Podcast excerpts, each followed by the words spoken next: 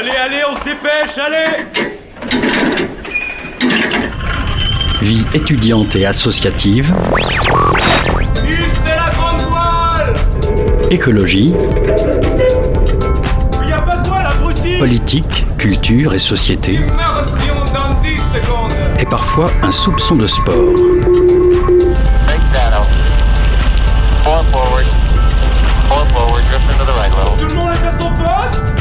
Du lundi au jeudi, 18h-19h, le sous-marin, la quasi quotidienne d'infos de Radio Campus Angers. Bonsoir à toutes et à tous, vous êtes bien sur Radio Campus Angers, il est 18h tout pile, bienvenue à bord du sous-marin. Au programme de ce soir, nous recevons trois des sept étudiantes qui organisent un événement le 11 avril prochain, On s'exprime. Olga Materi, Carla Mouyès et Inès Cuccinello sont étudiantes en communication événementielle et relations publiques de l'UCO et préparent donc un événement en faveur de la libre disposition du corps, des droits sexuels et de genre. Autre invité dans le sous-marin, Arnaud Dar- Darsonval, gérant associé de la ferme de Sainte-Marthe à Brin-sur-Lotion. L'entreprise est productrice de graines biologiques et reproductibles. On parlera ensemble d'alimentation saine, biologique et locale. Il y aura aussi notre duo de chroniqueuses du lundi soir, la capsule positive d'Anne-Lise et le portrait d'Hermine. Restez avec nous, le sous-marin prend la mer pendant une heure ce soir.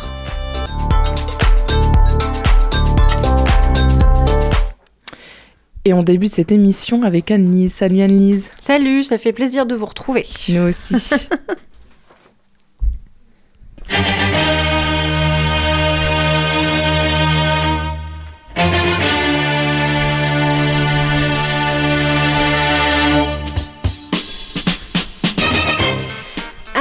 Trop souvent mal comprise, parfois cachée, handicapante, l'anxiété nous concerne toutes et tous. Depuis la Covid, il me semble qu'on en parle un petit peu plus. Il était temps, et j'avais envie ce soir donc d'aborder l'anxiété. Est-ce que tu peux nous préciser ce que tu entends par anxiété? Tout le monde éprouve un jour ou l'autre de l'anxiété. Ressentir un peu d'anxiété, c'est tout à fait normal. L'anxiété nous protège et peut nous aider à faire face à une situation inquiétante ou peut-être dangereuse. Il est naturel de ressentir un certain niveau d'anxiété dans certaines occasions. Par exemple, lorsque vous vivez un changement de vie important, il est normal d'être anxieux la veille d'un examen, lorsque vous passez un entretien d'embauche ou encore au moment d'une épreuve sportive. L'anxiété est alors liée à des événements particuliers. Et elle disparaît généralement dès que la vie reprend son cours normal. L'anxiété, ça devient un problème en fait, quand elle ne disparaît pas, quand la situation préoccupante revient à la normale, ou bien elle occasionne un niveau de déstress trop important. Elle n'est pas liée à un- aucun événement de la vie, c'est-à-dire qu'elle apparaît comme ça sans raison. Elle préoccupe continuellement la personne, ou encore quand elle empêche la personne de fonctionner et d'agir normalement au travail, en société ou dans d'autres domaines de sa vie quotidienne. L'anxiété peut alors être un signe de la présence de l'un ou l'autre des troubles anxieux. Quelles sont les formes de ces troubles anxieux dont tu parles? La phobie, l'anxiété sociale, l'anxiété généralisée, le trouble panique et l'agoraphobie. Bon là évidemment, on est dans une situation particulièrement handicapante. Oui, J'imagine qu'il y a d'autres symptômes moins graves que, que ceux-ci. Ouais, la personne présentant de l'anxiété peut ressentir différents malaises physiques et psychologiques plus ou moins intenses. On peut noter parmi ces symptômes les plus fréquents la fatigue, les troubles du sommeil, les maux de tête, étourdissement, euh, vertige, nausée, inconfort abdominal, palpitations cardiaques, accélération du rythme cardiaque, sensation d'étouffement, transpiration excessive, bouffée de chaleur ou au contraire des frissons, serrements et douleurs à la poitrine, sentiment d'irréalité, de perte de contrôle, engourdissement, picotement, difficulté à se concentrer, sentiment d'inquiétude, peur de mourir, plein de joyeuseté en fait. Vous savez que j'accompagne des sportifs professionnels. Vous seriez bien surpris du nombre qui représente, euh, présente ce type de symptômes. Eh bien oui, performance et anxiété ne sont pas si incompatibles que cela. Pourquoi je vous parle de ça? Eh bien, tout simplement parce qu'il est temps de changer notre regard sur l'anxiété. Double peine pour les anxieux. Ils sont dans une soirée, vivent une crise et là tout le monde les regarde comme des idiots. Regard de moquerie souvent. Allez, arrête un peu, hein, on est bien là. Eh ben non, on n'est pas bien. Et puis, tu sais, si je pouvais arrêter, crois-moi, je le ferais. Est-ce que vous me laissez parler, je parle madame en l'occurrence des Madame. atteintes aux Non, personnes. mais votre présentation, elle est très rapide et un peu populiste. Bon, et c'est la difficulté. Allez-y, essayez de non, démontrer mais vous vexez pas, calmez-vous. Ce sont euh, vos chiffres. Non, hein. mais calmez-vous, madame, ça va bien se passer. Aujourd'hui, il y a une baisse de Je vous demande 30%. pardon. Ça va bien se passer. Il va bien se passer. Non, mais il y a Gérald 30% Darmanin, de baisse. Oh, je vous demande pardon. Comment Ça va bien se passer, madame. Vous allez voir. Alors parfois ça se passe toujours pas bien. Mais oui, on se demande si elle est plutôt positive ta capsule aujourd'hui, Annelise. Bon, la bonne nouvelle, c'est que les troubles anxieux sont des maladies qui se soignent. Il existe des traitements reconnus pour traiter ces troubles. Les traitements permettent aux personnes de reprendre le contrôle sur leur vie et leurs activités quotidiennes. Plus la personne consulte tôt, et meilleures sont ses chances de rétablissement. Dans, les dans la majorité des cas, les troubles anxieux se traitent efficacement par une psychothérapie, une thérapie brève, de la médication ou encore une combinaison de certains de ces traitements. Les experts recommandent généralement ce qu'on appelle une thérapie psycho cognitivo-comportementale. Elle vise à modifier les pensées, les croyances fondamentales et les comportements problématiques de la personne et à les remplacer par des pensées et des réactions appropriées à la réalité. Elle aide en fait à comprendre l'origine du problème et à trouver des solutions. D'autres thérapies existent également et sont recommandées selon le type de trouble anxieux à traiter. Et d'ailleurs, des études très récentes démontrent notamment l'efficacité de la méditation pleine conscience. Elle a que des bienfaits, la méditation. Et en général, pour la vie de tous les jours, est-ce que tu as des conseils à nous donner? Oui, de manière générale, pour entretenir une bonne santé mentale, je vous encourage à adopter les bonnes habitudes de vie. Prenez le temps de bien manger, mangez moins et mangez mieux, on en parlera peut-être tout à l'heure. Dormez suffisamment, bougez, faites de l'exercice tous les jours, j'en ai déjà parlé. Faites des activités favorisant la détente et le bien-être, il en existe une grande variété. Réduisez votre consommation de stimulants, le café, le thé, les boissons gazeuses ou encore énergisantes, chocolat. Diminuez ou cessez, il y a Alice qui me regarde bizarrement là, diminuez ou cessez complètement votre consommation d'alcool, de Et puis entretenez votre réseau social, c'est très important, entretenez des relations positives avec votre entourage, les amis, la famille, les voisins, les collègues au travail, toutes les personnes qui vous font du bien. Participez également et régulièrement à des activités de loisirs qui vous plaisent et puis évitez de rester seul ou de vous isoler si vous vivez une situation difficile. Contactez un proche, une personne de confiance, une ressource qui pourra vous apporter de l'écoute, du soutien ou bien encore de l'aide.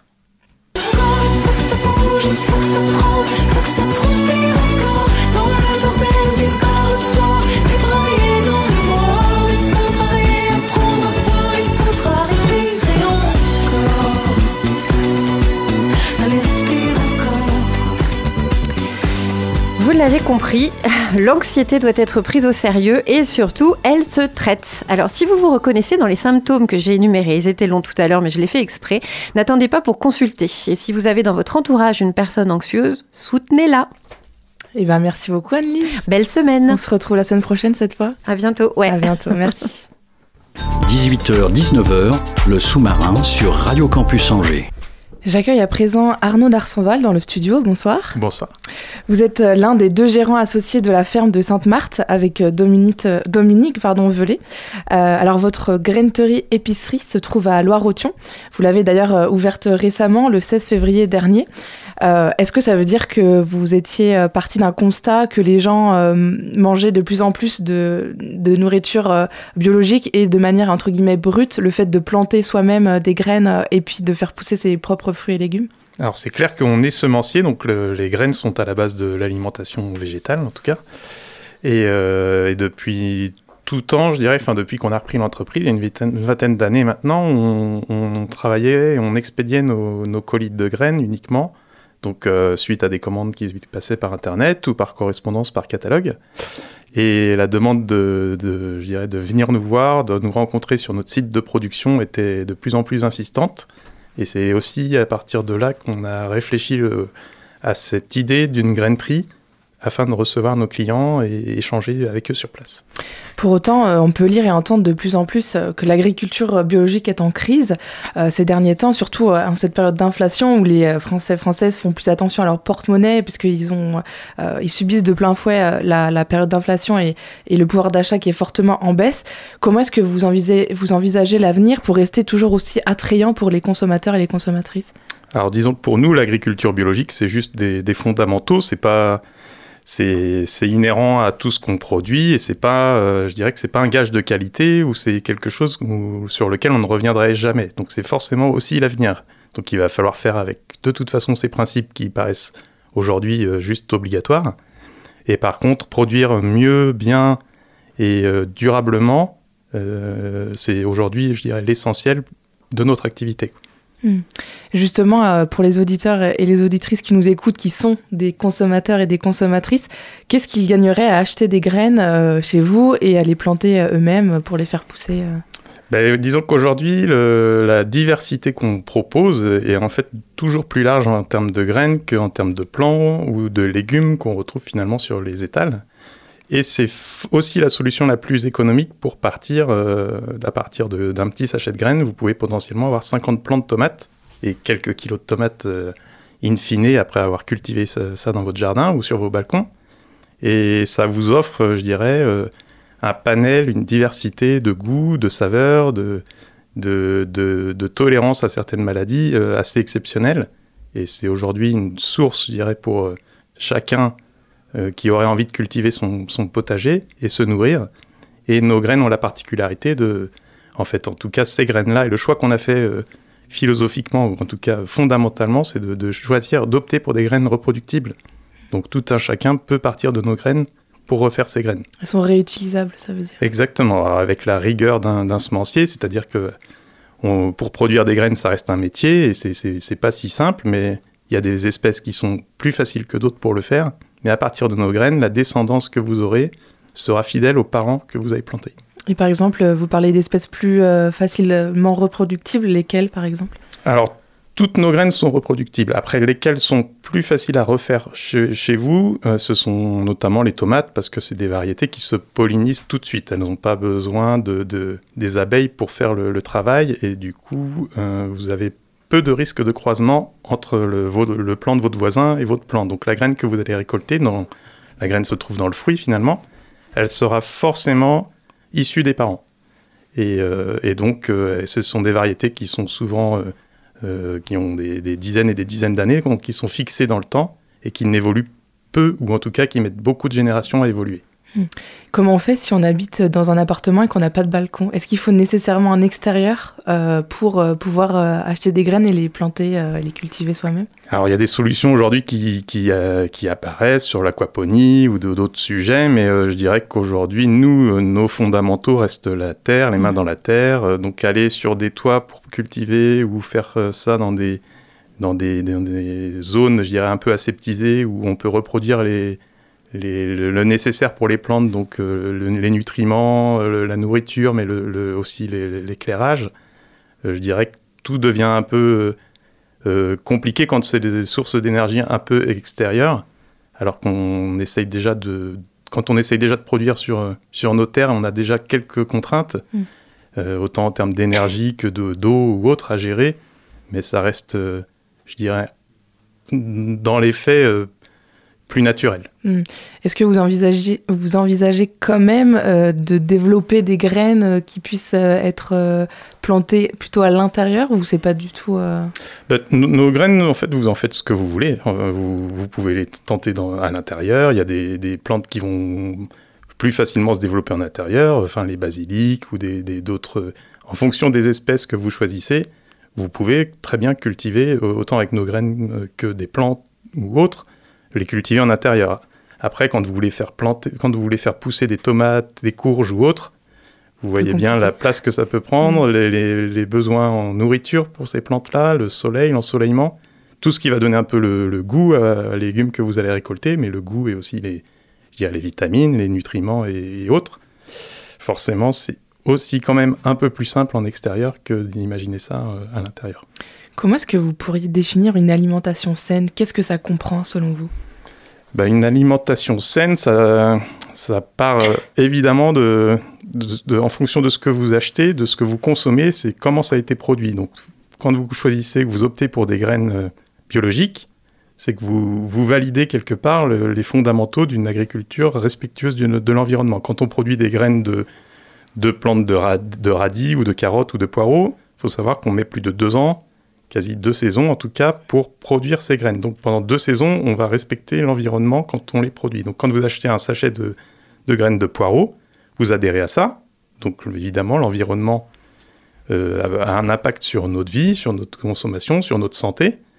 Et après, à vous de faire le, job chez vous pour que continuer à perpétuer, je dirais, ce qu'on a initié en termes de, respect de l'environnement euh, au cours de votre production.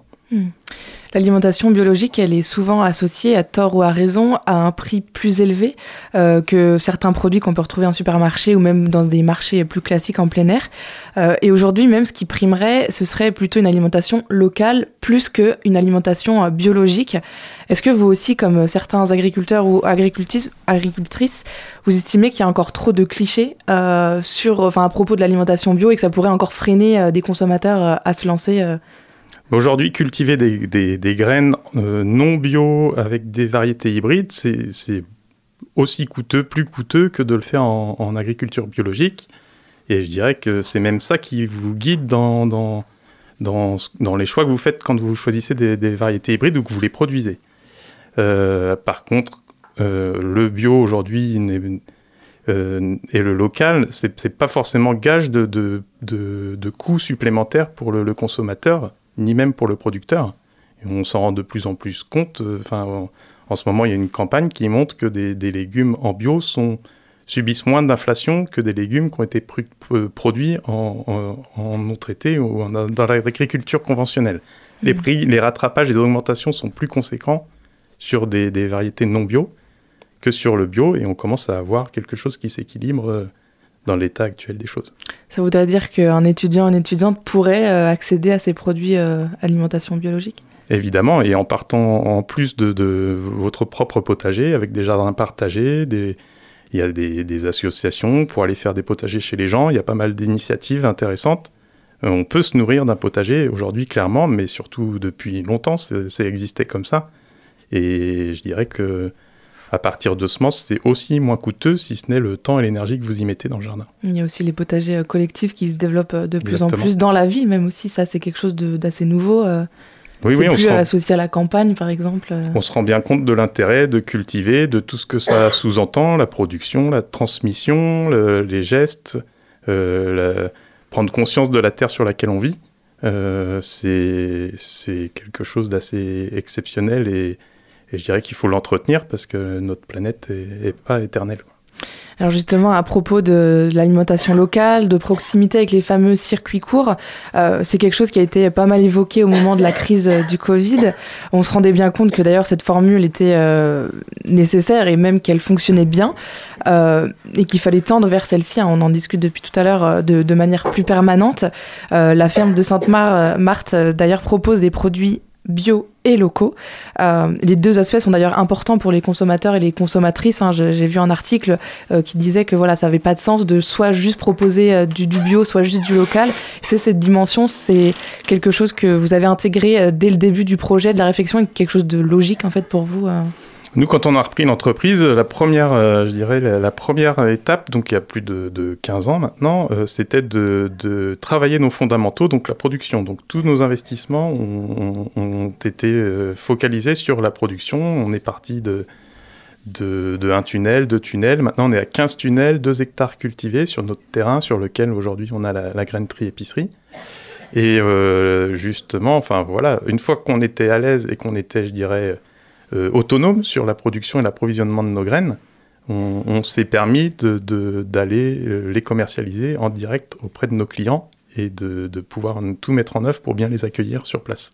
Cette notion aussi d'autonomie, c'est quelque chose que vous mettez en valeur, le fait que euh, euh, chez nous, on peut être autonome, on n'est plus, on n'est plus obligé d'a- d'aller sur le marché, au supermarché. Et ça, c'est important aussi pour l'entreprise. Bah ça, c'est l'intérêt essentiel, je dirais, euh, de, des graines que l'on cultive. Alors, elles ont de- des intérêts multiples, finalement, avec le, euh, les goûts, les couleurs et autres, mais c'est aussi la, la capacité, à tout à chacun, de, de refaire ses graines à partir de nos graines. Et c'est aussi euh, la diversité des graines que vous proposez. hein. Vous en parliez euh, tout à l'heure. et J'ai vu sur votre site jusqu'à 150 euh, variétés potagères. C'est ça aussi qui fait votre force, peut-être qui vous différencie sur le marché? Bah, exactement. Nous, on, on- l'idée est de. On est- on n'est pas une, grosse entreprise, on est une vingtaine de salariés seulement, euh, à tout faire de A à Z, donc de la production, euh, tri, ensachage, euh, euh, stockage, euh, expédition et maintenant accueillir nos clients en, physique. L'idée, donc, avec nos moyens en tout cas, de, de garder un patrimoine vivant, mais surtout de le rendre accessible et, le, et faire en sorte qu'il soit dynamique, donc pas juste garder des variétés dans nos frigos. Donc euh, le fait de les faire vivre apporte une complexité clairement, parce qu'il faut tout produire, reproduire chaque année euh, ou sur un plan euh, plus, pluriannuel. Et, en, tout cas, on y passe du temps.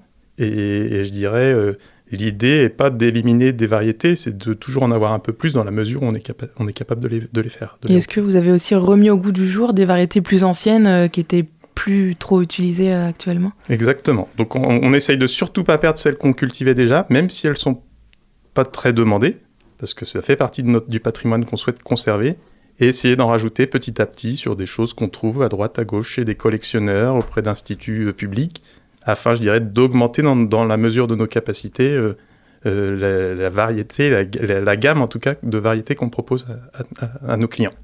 Comment est-ce que vous allez euh, affronter les défis écologiques euh, de demain, donc les restrictions d'eau, les sécheresses Euh, L'été dernier, ça a été assez catastrophique. Est-ce que vous avez subi de plein fouet, comme tant d'autres Bah, L'agriculture de, tout temps est, sujet aux, à ces aléas climatiques. C'est vrai qu'ils sont de plus en plus puissants, forts et, surprenants. Donc on, on s'y prépare jamais vraiment, mais on voit bien que l'eau est un enjeu fondamental. Il est clair que les productions sur petite surface comme nous on fait, euh, c'est plus, un peu plus facile à gérer que sur des monocultures de, de, de, variétés ou d'espèces, en tout cas très demandeuses en eau. Euh, Enfin voilà, je parle d'une agriculture intensive. Euh, nous, c'est pas notre sujet, donc des petites cultures euh, avec du goutte à goutte, livrées avec parcimonie quand il faut, on arrive à maîtriser, je dirais, un petit peu mieux ce- cette ressource, mais ça reste un enjeu, je dirais, euh, euh, Essentiel. essentiel. Par curiosité, euh, quelles sont les graines les plus demandées par les consommateurs et les consommatrices? Alors, on a euh, la- notre top 3 ou notre top 4 reste euh, depuis quel- tout temps et pour de bonnes raisons euh, la, la courge le butternut. Ça reste une des meilleures courges et validée par nos clients historiquement. La tomate andine cornue. Ça, c'est une tomate euh, un peu euh, oblongue, triangulaire, euh, qui possède peu de graines. Donc ça, c'est compliqué pour nous de la produire, malheureusement, mais c'est celle que préfèrent les clients. Donc, euh, c'est les deux, deux meilleures ventes depuis bien longtemps. Et après, on arrive avec des petites choses un peu plus sympathiques et différentes. Euh, Il y a de quoi s'amuser euh, dans notre catalogue, c'est clair. Vous avez aussi à cœur euh, de sensibiliser le grand public euh, au métier de semencier euh, artisanal et notamment en faisant des visites euh, sur votre site euh, et même de sensibiliser sur l'aliment- l'alimentation saine et plus respectueuse de l'environnement en général. Pourquoi ce volet est si important pour la ferme de Sainte-Marthe? C'est clair que d'où vient une graine, pourquoi une graine bio, euh, j'ai la question souvent, c'est pas connu. Euh, on a besoin d'ouvrir, je dirais, euh, notre métier euh, à, tous pour qu'ils comprennent l'importance du, choix quand ils font le choix d'un sachet de graines biologiques, d'où elle vient, pour, comment ça a été fait, et euh, la transmission de, gestes qui sont, euh, je dirais, très anciens, et ce sont les mêmes qu'avant, on travaille de manière très artisanale. Il faut perpétuer ça parce que le- les, les graines resteront après nous, elles vont, elles vont vivre plus longtemps que nous, et on a besoin de cette diversité pour euh, appréhender l'avenir qui est parfois incertain. Hum, Et puis des fois, on veut se lancer dans le potager, mais on ne sait pas très bien comment faire, manier les outils, parce qu'on peut peut-être facilement abîmer aussi les graines euh, en faisant mal euh, les, les choses. Les graines, de, je dirais, le- si c'est pas le moment de les planter, elles détestent l'eau. euh, faut pas le, voilà, faut, faut- attention à l'humidité si vous voulez, parce que les graines se conservent, donc vous n'êtes pas obligé de tout planter la première année.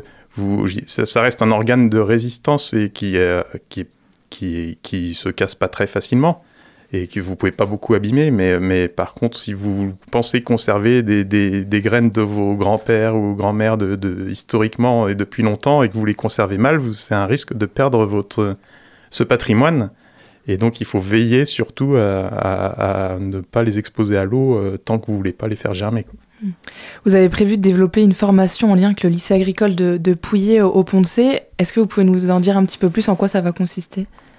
Bah, on a un, terrain sur les C qui a pour vocation à produire nos légumes. Donc, euh, le, sur Brin-sur-Lotion, on produit nos graines et sûrement un peu de légumes pour notre magasin, euh, sur notre site de Brin-sur-Lotion. Et au C, on va faire euh, du maraîchage pour alimenter euh, très certainement notre boutique et probablement notre, euh, un restaurant qui se présenterait sur le terrain des C.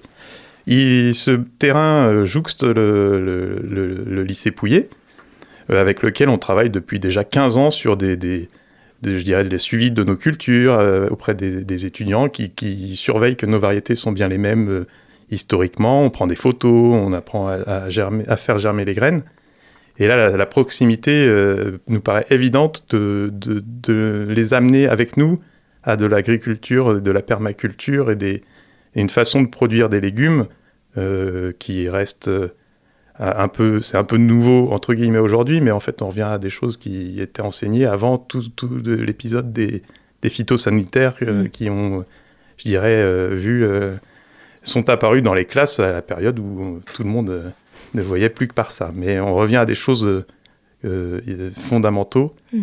Et, euh, et on- on- il est légitime de, de travailler avec eux, euh, surtout que mon associé a, a fait ce lycée. Est-ce que vous, vous envisagez aussi de travailler avec euh, des écoles, des institutions qui sont, enfin, avec les, les élèves qui sont pas du tout issus du milieu agricole? Ça peut être par exemple dès l'école primaire pour sensibiliser les enfants.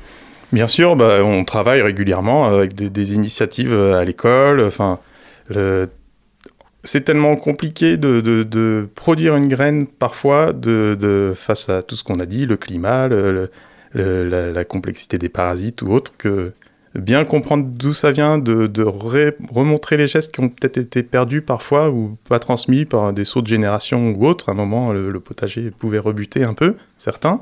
Il était plus facile d'aller au supermarché et autres. Mais on a envie maintenant de, de, recu- de- de déguster des, des vraies tomates, des choses qu'on cueille euh, chaudement au jardin, euh, qui ont du goût. Et ça passe inévitablement par des circuits, circuits plus que courts, et donc le jardin. Donc, euh, à Mm. réapprendre tout ça, c'est essentiel. On est fiers aussi de, de dire je mange ce que j'ai produit. C'est évidemment, évidemment, on- du coup, on sait d'où ça vient, on sait Mm. comment ça a été fait, et puis euh, le goût est incomparable. Euh, Merci beaucoup euh, Arnaud euh, d'Arsonval pour cette discussion. Je rappelle que votre nouvelle boutique ouverte le mois dernier se trouve à, Loire-Othion. Vous pouvez y acheter des graines et aussi directement quelques fruits et quelques légumes. Merci beaucoup. Merci à vous. Et nous, tout de suite, on se laisse pour une petite pause musicale sur les ondes du 103 FM.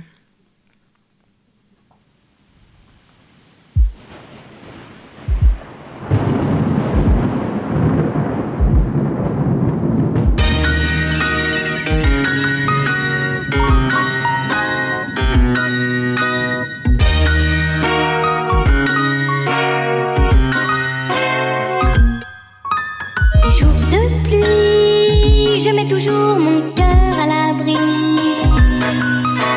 Les jours d'orage, tu ne viens jamais dans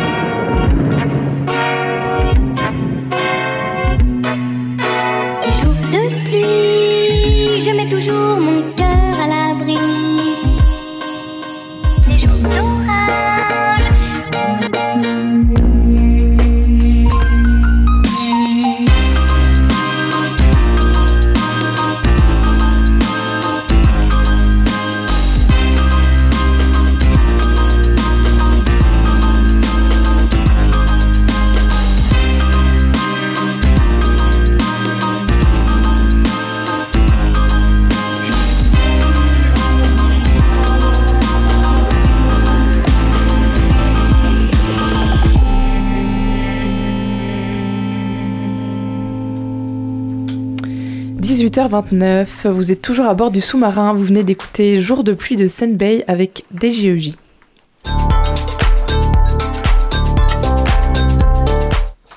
Avec moi dans le studio, trois étudiantes de la Cato à Angers, Olga Materi, Carla Mouyès et Inès Cuciniello. Bonsoir à toutes les trois. Bonsoir. Vous êtes donc euh, étudiante, comme je le disais, en communication événementielle et relations euh, publiques, et vous organisez avec euh, d'autres étudiants et étudiantes, quatre autres, si je ne me trompe pas, euh, un événement qui aura lieu dans la soirée du 11 avril prochain. On s'exprime. Alors je précise que c'est un jeu de mots, hein, bien sûr, et l'idée c'est de parler de sexualité, et plus largement, c'est un événement en faveur de la libre disposition du corps, des droits sexuels et de genre. Alors je suppose que créer un événement comme celui-ci, ça faisait partie de votre cursus en licence, mais euh, comment est-ce que vous avez choisi cette thématique? Est-ce que vous êtes parti d'un constat particulier ou de ressenti personnel euh, ça vous a aidé pour réfléchir le sujet? Bah, du coup, l'idée, c'est que nous, on est en communication événementielle à l'UCO.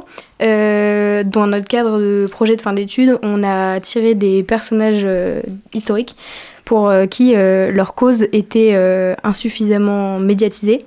Donc nous, on a tiré une euh, jeune infirmière euh, américaine du XXe siècle qui a œuvré pour euh, la construction du planning familial aux États-Unis. Donc nous, la question de la libre disposition du corps, de l'accès à l'avortement et à la contraception, c'est un sujet qui nous intéressait beaucoup et qui nous aussi nous semble encore un peu trop tabou dans la société. Et donc c'est pour ça qu'on voulait plus largement en parler, pas que parler de droits de la femme, mais de parler de droits de genre de manière générale. Et donc voilà, donc c'est pour ça que notre, notre événement parle de libre disposition du corps. Lors de cette soirée, vous allez proposer deux temps euh, distincts, une performance euh, dansée et une discussion euh, plurielle avec des professionnels pour interroger et comprendre les enjeux médicaux, juridiques et sociétaux de la question des corps, des genres et des droits sexuels. Est-ce que vous pouvez nous en dire un petit peu plus sur la programmation? Comment est-ce que ça va se passer euh? Ben oui, alors du coup, notre soirée, elle va commencer par une performance avec, euh, pr- produite par des danseurs et des danseuses de la Soulshine School. Euh, la Soulshine School, c'est une école de danse urbaine, principalement euh, angevine. Elle est, euh, les étudiants, donc c'est vraiment des étudiants danseurs qui apprennent avec deux danseurs professionnels. Pour nous, c'était vraiment important d'avoir une performance pour mener et pour utiliser un tremplin vers la discussion. Euh, la danse en particulier, parce qu'en fait, la danse, c'est vraiment euh, bah, la liberté du corps, c'est pour euh, lever les tabous et en fait, ça me permet de donner, de dire des mots qui sont indicibles en fait. Enfin, c'est vraiment un, un tremplin.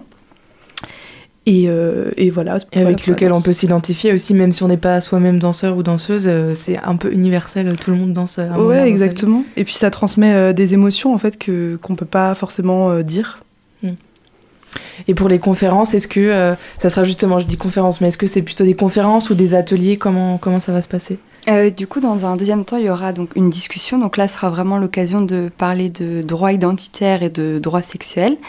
Et donc, ce sera donc on veut que cette conférence entre guillemets, parce qu'on veut, vraiment comme discussion, soit pluridisciplinaire. Donc, grâce à plusieurs intervenants professionnels. Donc, on pense par exemple à une avocate, un médecin, une médecin, et aussi euh, l'association Quasar, donc qui est le centre euh, LGBTI+, donc qui organise la Gay, Pride à Angers. Et donc, euh, ils pourront nous faire part de leur expérience et de leur savoir à ce sujet. Donc, ce sera vraiment enfin, hyper intéressant pour tout le monde, je pense. Et on veut aussi que donc, cette discussion soit interactive.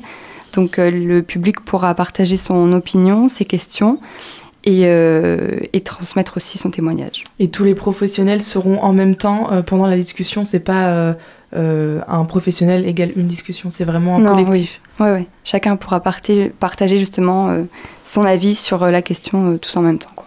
À partir de quel âge il est possible de venir assister à l'événement? Bah alors du coup, nous, c'est un événement qui s'adresse euh, alors bah, en fait à un large euh, panel euh, de, de public. C'est vrai que notre cible principale, c'est les étudiants et ça va jusqu'aux lycéens, mais aussi les adultes, tous ceux qui ont une position en fait d'éducation dans la société, qui peuvent transmettre un message parce que du coup, c'est un événement à place limitée, donc c'est vrai que tout le monde va pas pouvoir être présent, mais du coup, les personnes qui sont présentes on compte aussi là-dessus pour qu'après l'événement, elle relaie un peu un message et une ouverture d'esprit en fait. Ou même pour des parents, pour euh, parler de ça avec ses enfants, ça pas toujours simple, donc ça Ouais, peut être c'est ça. intéressant. euh. Il n'y a pas de limite d'âge dans tous les cas parce que les discussions ne seront pas choquantes, ni euh, la question du corps sera abordée, mais plus de manière euh, indirecte. L'idée, c'est pas qu'on réponde aux questions intimes de chaque personne du public, mais juste de au moins réexpliquer qu'est-ce que c'est que le droit sexuel, qu'est-ce que c'est que le droit identitaire. Donc rien de choquant, donc même les petits peuvent venir. Alors je rappelle, l'événement s'appelle On s'exprime, il y a le verbe s'exprimer, donc c'est justement, euh, tu le disais tout à l'heure, en donnant la parole au public, que vous avez voulu prendre en compte euh, les paroles aussi euh, des participants et des participantes. Oui, bien sûr. Oui, oui. Votre slogan, euh, le suivant, mon corps, mon choix, nos droits, Euh, ça c'est quelque chose qui s'affirme de plus en plus euh, ces derniers temps, notamment dans les luttes féministes. Il y a aussi pas mal de comptes sur les réseaux sociaux qui mettent en valeur l'acceptation de son corps, de sa sexualité. Et je pense par exemple à Louise Aubery, vous devez sûrement connaître Mm. My Better Self, ou même Camille Aumont-Carmel, Je m'en bats le clito sur, sur Insta. C'est justement à partir de ce genre de compte que vous êtes inspiré. ça a été quoi le point de départ? Bah, au niveau du slogan, notre point de départ, c'est vraiment les affiches euh, féministes qu'on retrouve régulièrement dans la rue, là, avec euh, un- une lettre par euh, feuille euh, A4. Mm. On avait trouvé un slogan qui disait Mon corps, mon choix, mon droit. Et nous, on a voulu le transformer en parlant de nos droits, parce que l'idée, c'était de se détacher aussi d'un point de vue juste féministe, mais plus humaniste, parce que la sexualité et l'identité, ça concerne tout le monde, peu importe son sexe et peu importe son genre. Donc on a voulu euh, élargir cette question parce qu'en fait euh, la sexualité et l'identité ça, regroupe énormément de droits. Euh, sinon oui bien sûr qu'il y a énormément d'influenceurs, influenceuses, podcasteurs, podcasteuses qui parlent de ce sujet-là. On s'en inspire, on a beaucoup écouté de podcasts à ce sujet et on, bah, on s'en inspire forcément. Est-ce que vous allez, euh, vous et les autres euh, étudiantes et étudiantes qui avaient participé à l'événement, participer, enfin comment dire, être, euh, c'est que vraiment que les pro- professionnels, vous allez être vraiment du côté organisation, ou est-ce que vous allez peut-être apporter des témoignages ou ce genre de choses euh? Alors c'est vrai que nous, c'était pas forcément notre but d'être présent et de prendre la parole sur l'événement. Euh, on laisse un peu notre place aux professionnels et au public. On préfère se retirer un peu et gérer euh, toute la partie organisation.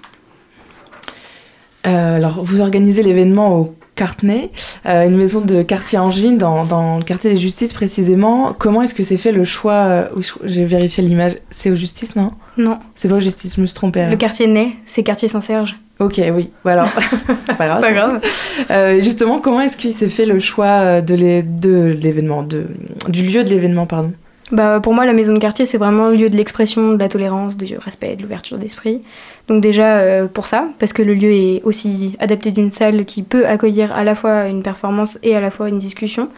Et puis, bah, c'est tout naturellement qu'on avait envie aussi de proposer ça dans une maison de quartier. Peut-être aussi pour faire écho à un projet de la ville d'Angers, euh, la Sexpo, qui a été une expo euh, menée dans les...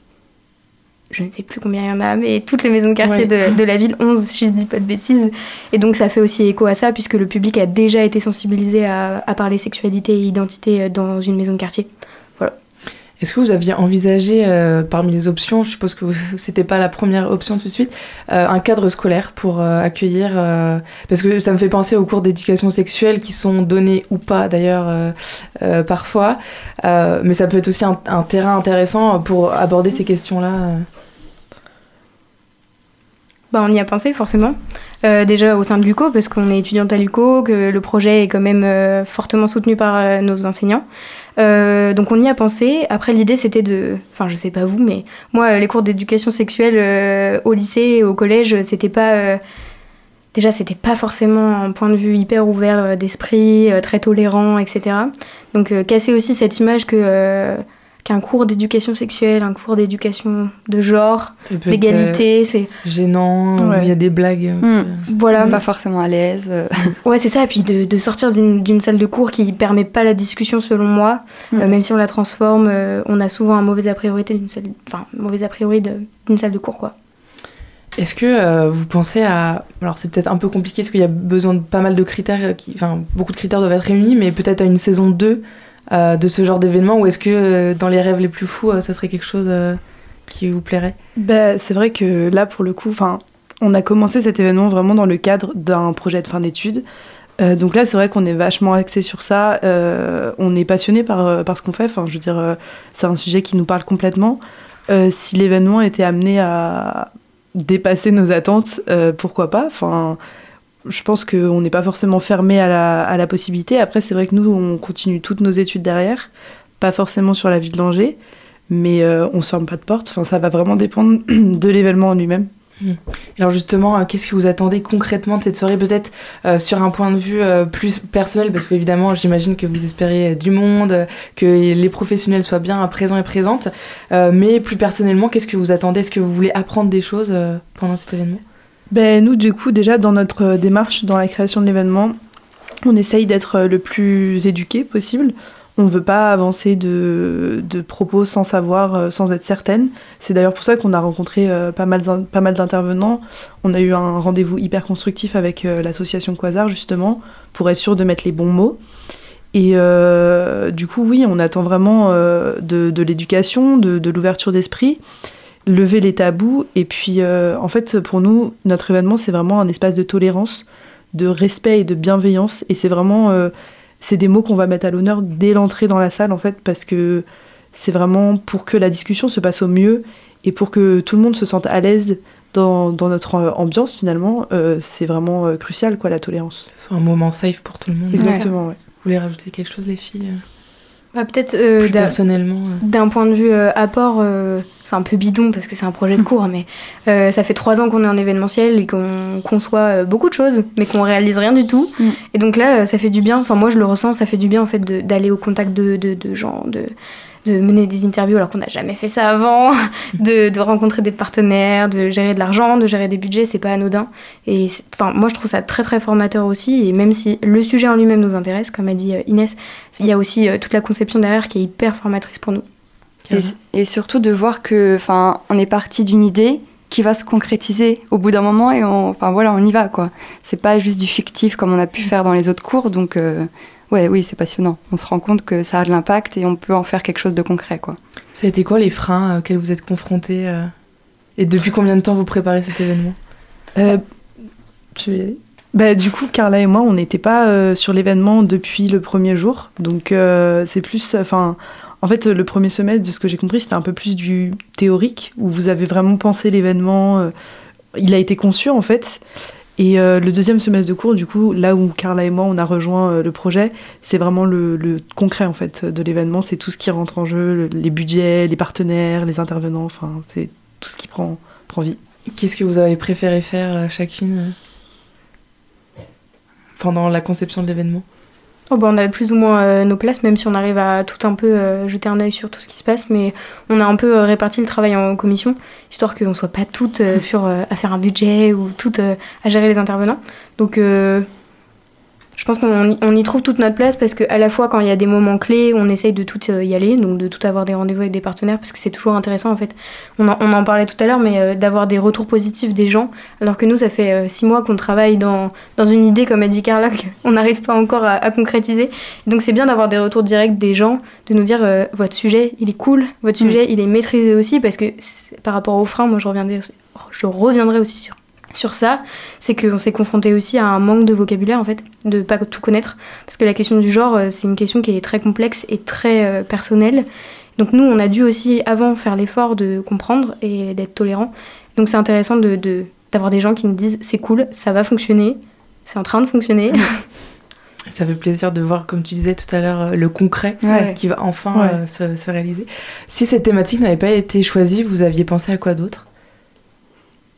Ou ça a été tout de suite. euh, Est-ce que c'est vos professeurs qui ont validé ou c'est euh, vraiment euh, libre choix C'était à nous de choisir. On avait deux thématiques, enfin deux personnages clés.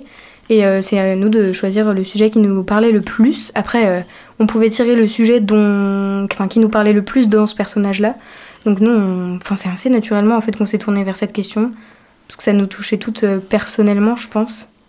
Ouais, et puis c'est des sujets d'actualité. Enfin, je veux dire, euh, la question de genre, la libération du corps, c'est vraiment des choses qui sont au cœur de l'actualité et qui sont hyper importants pour euh, bah, notre génération en particulier. Et alors justement, par rapport à la, à la thématique qui fait écho à des euh, ressentis plus personnels, qu'est-ce que vous avez appris euh, sur vous-même en travaillant euh, depuis plusieurs semaines euh, sur cette thématique? Bah, Moi, ça a juste renforcé euh, cette envie d'être euh, le plus tolérante possible. Mm. C'est que moi, je me sens pas forcément. en- Enfin, je, me, je me questionne pas sur mon identité et ma sexualité, mais au final, euh, je comprends de plus en plus qu'on pu- on peut en fait se poser des questions.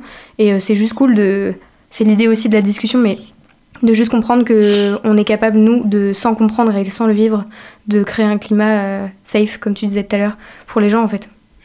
Les filles Ben, c'est vraiment ça, en fait, c'est de se dire que, euh, honnêtement, enfin, moi, je me, considère privilégiée de pas, euh, de pas avoir à me poser, entre guillemets, de questions sur mon genre ou ma sexualité. C'est vraiment. euh, Enfin, ça c'est jamais des choses que je des questions que je me suis posées. Et en fait, on se rend compte, euh, par cet événement, de toutes les difficultés qui sont rencontrées, notamment dans le Maine-et-Loire, mais partout en France, pour les personnes qui se posent ces questions-là et qui, qui font ces changements-là. Et du coup, c'est vraiment. Un côté de tolérance qui, euh, qui est encore plus euh, amplifié en fait avec cet événement. Ouais, je trouve que c'est vraiment ça, une envie aussi de d'ouvrir le, le sujet, la question, enfin pour que les personnes soient à l'aise à en parler avec nous et après avec tout le monde, quoi, que, que ça évolue dans le, dans le sens positif. Ben, merci beaucoup à, à toutes les trois, Olga Materi, Carla Munies et Inès Cuccinello. Si l'événement vous intéresse, réservez votre soirée du 11 avril à partir du, de 19h30 pardon, à la maison de quartier Le Carnet, pas au Justice, mais au Cartinet.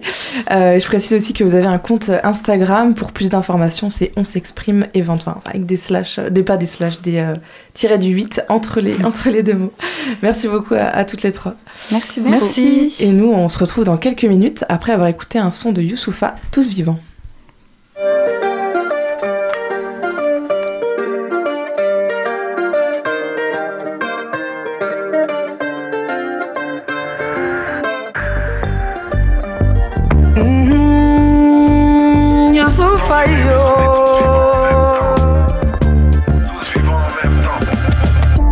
Comment Dieu est grand comme je suis petit. Je me nourris de la terre que je piétine. La nature comme un luxe, comme un prestige. Mon cœur est seul, presque comme une presqu'île. Esquive, esquisse. Un tableau de notre époque, respire. Oumou m'a dit un autre monde est possible. Je lui ai répondu, notre monde est possible. Parce qu'on est lié, lié. Parce qu'on est plié, plié. Relevez-vous, vous n'êtes pas seul, on est des milliers, milliers. Qu'on se protège, qu'on se promette d'être meilleur, un peu meilleur à la prochaine. Jamana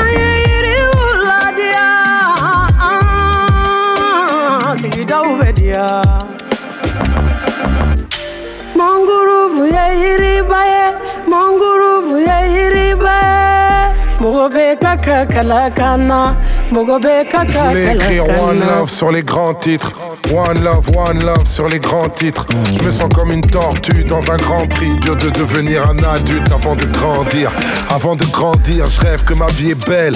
Les racines et les ailes, pas les machines et les pelles. J'avais le meilleur rôle, je finis erreur de casting. La nature est drôle, elle nous fera bouffer nos plastiques. Classique, planète pêle-mêle, elle renaîtra d'elle-même. Tu me parles de terre-mère, pour nous c'est la dernière caille. Tant que l'amour fait pas l'unanimité, ne confonds pas la fin du monde et la fin de l'humanité. Yeah. Yeah. Je voulais écrire. Hein, je voulais écrire.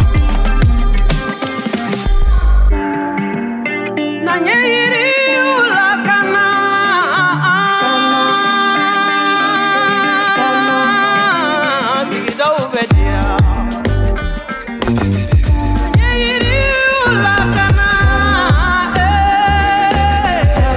Vous n'êtes pas seul, on est des milliers, milliers.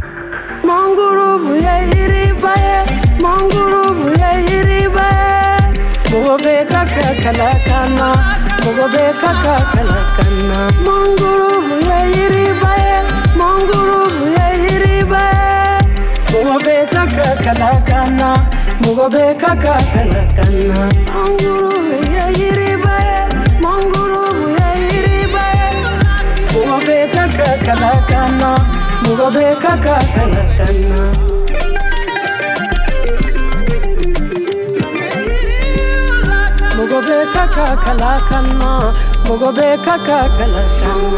On n'est pas seul, on est des milliers, milliers. Autant s'aimer puisqu'on est tous vivants en même temps. Ouais, tous vivants en même temps. On est des milliers, milliers. Vous êtes toujours en direct sur Radio Campus Angers. On vient donc d'écouter Tous vivants de Youssoufa et Oumou Sangaré.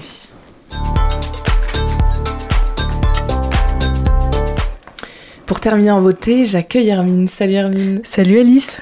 Ce soir, c'est à la découverte d'une longue histoire que nous partons.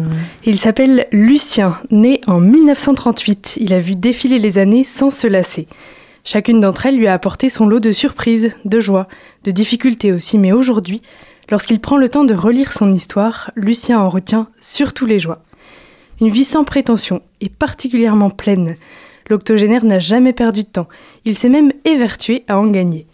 Lucien n'a jamais négligé sa, san- sa santé, pardon, c'est essentiel. Alors trois fois par semaine, il va à la salle, comme les petits jeunes, pour un cours de gymnastique dont il est le doyen. Lucien ne déplore aucun problème de santé et il en est fier. Pas d'excès, jamais trop bu, jamais trop fumé. Et tant mieux, parce qu'il est avant tout un inventeur. À ses heures perdues, il se consacre à d'interminables recherches autour du mouvement perpétuel. Une idée qui lui est venue en 1958, alors qu'il effectuait son service militaire dans le magasin d'un régiment en Allemagne. Le jeune homme, désœuvré, supporte mal l'oisiveté. Alors, entre les grandes étagères vides de ce magasin désert, il se mit en tête de réaliser le mouvement perpétuel. Une folie, ça ne marchera jamais. Ce n'est pas faute de l'avoir entendu, mais Lucien y croit. Il multiplie les tentatives, il ne compte plus les machines et les mécanismes inventés et réfléchis pendant de longues heures la nuit. Un jour, il y parviendra, c'est certain. Lucien a toujours été un inventeur. Il aime imaginer, créer, concevoir, mais surtout, il aime trouver la solution idéale à un problème donné. Et il l'avoue, il n'aime pas vraiment faire comme tout le monde. Entre les murs de la tôlerie familiale où il a grandi, il accumule les trouvailles avec son grand frère Louis, son complice de toujours. Une catapulte à boulet de charbon d'abord, un VTT ensuite, puis lorsqu'il intègre l'usine à son tour, une foule de machines et de mécanismes de plus en plus sophistiqués pour faciliter le travail ou fabriquer de nouveaux produits. Un brevet, puis deux, puis trois. Lucien ne compte plus. Il se concentre sur le prochain problème à décortiquer pour trouver une solution. Véritable pilier de l'entreprise, il invente. Véritable père de famille, il construit. Véritable ami, il répare. Toute sa vie, Lucien aura inventé, construit, réparé, imaginé, démonté, remonté, récupéré, assemblé. De l'or dans les mains, mais surtout une tête bien faite, capable de concevoir les mécanismes les plus inconcevables. Et comment est-ce qu'il est devenu inventeur alors? Un simple CAP d'ajusteur, un échec au brevet industriel à cause d'un livre qu'il n'avait pas lu parce que ça ne lui servait pas à grand-chose, et le voilà embauché dans la tôlerie familiale. Responsable d'un secteur de production et solutionnaire infatigable. Il crée ensuite une nouvelle boutique où il continue à faire ce qui lui plaît le plus, inventer. Loin des bureaux et des tableaux de gestion compliqués, Lucien œuvre dans les ateliers. Un drôle de bonhomme, comme on n'en fait plus aujourd'hui. Comme on n'en fait plus. Il s'appelle Lucien. Né en 1938, il a vu défiler les époques, comme je vous l'ai dit. Ses premiers souvenirs remontent à la guerre et à tous les petits aménagements quotidiens qui y furent liés. Il fallait être ingénieux. Une vie entière passée dans les Mauges, malgré un interlude de deux ans sous les drapeaux en Allemagne puis en Algérie. Aujourd'hui, dans son appartement du centre-ville, Lucien s'installe derrière l'écran de son ordinateur et recherche avec application le dossier où il a rassemblé les photos de son histoire avec l'aide de sa petite fille. Il pianote laborieusement pour raconter ce qu'il a vécu. Témoin d'époques contrastées et changeantes, Lucien me donne une belle leçon. Je suis d'une génération où tout va vite, où tout devient lassant à force, où lorsque c'est trop dur, il vaut mieux changer. Lui n'a exercé qu'un seul métier, dans un seul coin du pays, et de toute sa vie, même en cherchant bien, il n'a pas souvenir de s'être jamais ennuyé. Il a de la chance, Lucien. Merci Hermine pour ce joli portrait. Et le sous-marin termine tout juste sa traversée. C'est déjà l'heure de se quitter. Merci à tous nos invités du soir et à vous tous et toutes de nous avoir écoutés. Merci à nos, deux, chroniqueuses et à Margot à la technique. Bien sûr, merci aussi à Étienne à la programmation musicale et à Hugo à la rédaction en chef. On se retrouve très vite pour un nouveau sous-marin et puis surtout n'oubliez pas, les bonnes ondes, c'est pour tout le monde. Retrouvez le sous-marin en podcast sur toutes les plateformes et sur le www.radiocampusangers.com.